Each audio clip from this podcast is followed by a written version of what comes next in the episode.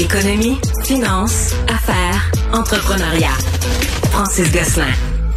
Oh, Francis, je te vois jouer avec le cube Rubik de l'inflation. Je sais pas si c'est l'élément magique, l'item qui nous a permis de réduire ça, du moins, la, pression inflationniste. Toujours sûr. À chaque fois que à chaque fois que je réussis à le faire en moins d'une minute, l'inflation baisse d'un dixième de point. Bon, ben continue à jouer avec ton cube Rubik parce que ça a l'air de marcher. Le mois de mars, c'est revenu à une tendance qu'on n'avait pas vue depuis 2021, là, cette pression inflationniste, Francis. Yes, c'est une excellente nouvelle, je t'humeur aujourd'hui. Grâce à cette nouvelle-là, faut vraiment être un geek de, l'économie, mais pour ceux et celles qui ont peut-être pas vu la nouvelle, donc l'inflation au Canada a reculé donc euh, de mars à mars, hein, on l'exprime toujours d'une année euh, sur une année calendrier complète à 4,3 pour Canada. Euh, c'est une excellente nouvelle. Euh, c'est euh, évidemment là, on se rappellera que le conflit ukrainien avait débuté il y a à peu près 14 mois maintenant, donc un peu plus d'un an, et ça avait fait exploser le prix de l'énergie. Il y avait une grosse partie de l'inflation qu'on cumulait, en fait qu'on traînait, si tu veux, qui était en début d'année 2022 et qui maintenant n'est plus dans les statistiques. Donc, en fait, au contraire, l'énergie a même baissé de prix depuis.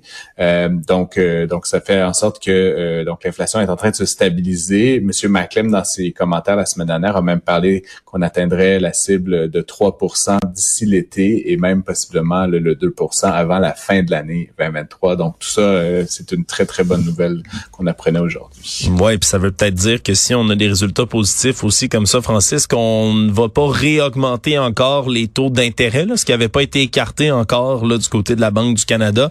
Donc ça peut, euh, ça peut être une bonne nouvelle aussi pour le portefeuille, je pense, de monsieur, madame, tout le monde. Il faut toujours séparer ce que dit la Banque du Canada de sa, sa réflexion puis ce qui va véritablement se passer. Pour moi, ça fait déjà depuis que la pause a été décrétée en janvier que les signes ne font que s'accumuler, qui est absolument hors de question que la Banque du Canada réaugmente ses taux. Euh, J'ai même moi-même, j'en parlais avec Mario euh, la semaine dernière, mais je me suis même moi-même prononcé publiquement, là, un petit pari avec quelques amis économistes, mais euh, que le taux allait baisser avant la fin de cette année, le oh! taux directeur de la Banque du Canada. Euh, donc, parce que évidemment, l'objectif de la Banque du Canada, c'est pas d'anéantir l'économie. Puis si on atteint la cible du 3 ou du 2% euh, disons cet été ou au début de l'automne, ben la banque va pas faire souffrir les Canadiens inutilement plus longtemps, donc va possiblement se remettre dans une trajectoire de diminuer son taux. Euh, c'est ce que je crois qui risque de se produire euh, avant la fin de 2023. Ça, c'est une bonne nouvelle pour ceux qui, comme moi, attendent de pouvoir un jour s'acheter une propriété. on, on, est un peu soulagé d'entendre ce genre de nouvelles-là. Écoute, Hyundai s'est fait prendre des culottes à terre et ont dû payer une amende. Ouais, c'est une drôle d'affaire en fait. Puis euh, ce qui est drôle, ben, plusieurs choses. Déjà, ils ont plaidé coupable à des chefs d'accusation euh, concernant la loi sur la sécurité automobile. Euh, c'est lié à des défauts de sécurité qu'il y avait sur les véhicules Hyundai qui auraient dû être communiqués aux propriétaires dans les 60 jours, là, qui est ce que ce qu'exige la loi au Canada, et ils ne l'ont pas fait. Ils ont, en fait, ils ont fait l'envoi, mais en plus de 60 jours. Ce qui est un peu étonnant pour moi, Alex, c'est qu'il a fait la pénalité qui a été imposée par les autorités canadiennes est de 360 000 dollars. Ce qui, je comprends que pour vous et moi, c'est beaucoup d'argent, mais, pour, pour Hyundai Canada, là, Ouais. si tu regardes les états financiers qui sont probablement en millions et, voire exprimés en milliards de dollars, c'est-à-dire que le million est à virgule, ben là 360 000 dollars, c'est c'est probablement ce qu'ils dépensent à chaque seconde c'est pour euh, fabriquer toute leur voiture et tout. Donc donc c'est c'est comme un peu euh, un, non-événement. Et je mettais ça en, en, en comparaison avec une entente qui avait été faite euh, aux États-Unis il y a quelques années, en 2020, où ils avaient dû rappeler des véhicules. Ils ne l'avaient pas fait. Bon, là, ils avaient vraiment attendu quelques années, là, donc près de deux ans au lieu de, quelques dizaines de jours de trop. Mais la pénalité euh, était de 210 millions de dollars. juste comme, c'est quand même, c'est quand même une différence de, je sais pas, de moyens peut-être des, des régulateurs. Ou bon, l'offense était certainement un peu plus grave dans le cas américain. Mais je trouve juste ça toujours drôle quand on pénalise des immenses multinationales qui ne se plient pas à leurs obligations avec des pénalités qui somme toute sont absolument inconséquentes. Ouais, une, euh, tape, la nouvelle Une tape sur les doigts. Là. Moi, ça me fait penser évidemment là, au milieu du hockey professionnel. Dans la Ligue nationale de hockey, il y a des joueurs qui font des, des coups à la tête, des gestes complètement dangereux. Puis la pénalité maximale, c'est comme... Suspension. Ah ouais, mais non, mais il y a des pénalités monétaires. Mais le problème, c'est que c'est l'association Ah des oui. joueurs qui peut les mettre au maximum. Puis là, t'as un joueur, tu sais, je pense Connor McDavid, le meilleur joueur de hockey sur la planète, il est payé des millions, des dizaines de millions de dollars chaque année. Puis ça, c'est sans ses commandites, sans tout. Puis l'amende pour taper quelqu'un à la tête, c'était comme 2000 ou 5000 dollars. Tu sais, il fait ça à la seconde quasiment.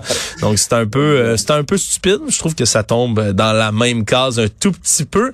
Écoute, euh, hier ont eu euh, tout un investisseur qui s'est joint à eux, puis surtout un investisseur qui qui aime pas rester dans l'ombre. C'est Ryan Reynolds, acteur, investisseur, peut-être futur propriétaire aussi pendant de hockey des sénateurs d'Ottawa. Des sénateurs, yes sir. Ben, en fait, juste pour remettre ça un petit peu en contexte, euh, ça fait deux fois depuis euh, dans la dernière année environ là, que Nouvelle se fait attaquer par ce qu'on appelle un, vendeur à découvert, donc un short seller, c'est-à-dire quelqu'un qui prédit que le prix de l'action va baisser. Euh, c'est un rapport qui a été publié ce matin là, de Spruce Point Capital qui dit qu'en fait, euh, Nouvelle euh, serait en train de dissimuler là, des informations, notamment liées à son exposition dans le domaine des crypto-monnaies. On sait que Nouvelle avait fait des ententes avec FTX, l'entreprise qui a euh, plié euh, bagage, là, si tu veux, en fin d'année dernière, et avec son fondateur Sam Bankman-Fried qui fait face à la justice. Bref, il y a plusieurs éléments euh, dans le rapport de, de, de Spruce, là, Spruce Point, qui euh, semble dire que l'action serait, en guillemets, survalorisée. La bonne nouvelle pour Nouvelle, c'est qu'en fait, Ryan Reynolds, comme tu dis, là, qui est, euh, oui, un acteur là, que moi, personnellement, j'aime beaucoup, mais surtout un homme d'affaires. Hein, comme tu le sais, il a une entreprise de marketing euh, vraiment extraordinaire. Euh, et en fait, donc, il est devenu actionnaire de Nouvelle euh, aussi en début de semaine. Donc, ça contrebalance la mauvaise nouvelle là, du rapport de Spruce Point. Et euh, non seulement il est actionnaire, mais en plus, il a lancé une série de capsules marketing dont il est, entre guillemets, l'auteur et un des acteurs en, en lien avec le PDG de l'entreprise, Philippe Fayet. Et donc, il, euh, il devient un des comment dire, un des représentants de cette entreprise-là. Et donc, forcément, avec sa réputation, avec la reconnaissance qu'on a envers cet acteur-là, ça risque de, porter fruit et donc même de faire fructifier l'investissement de M. Reynolds dans l'entreprise. Donc, c'est un, bon move pour lui et pour l'entreprise dans laquelle il investit euh, simultanément.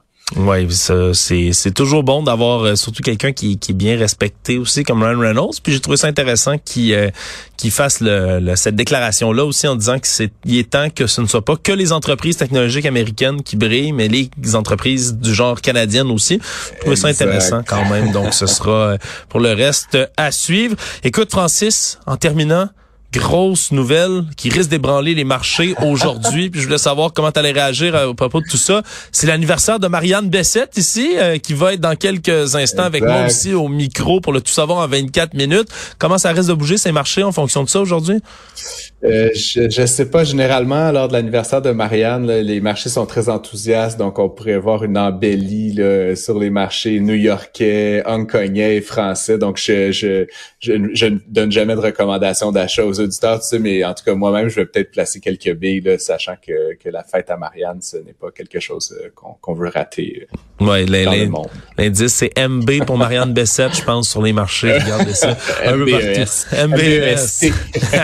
MBEST. Hey, merci beaucoup, Francis. On se reparle demain. Salut, Alex.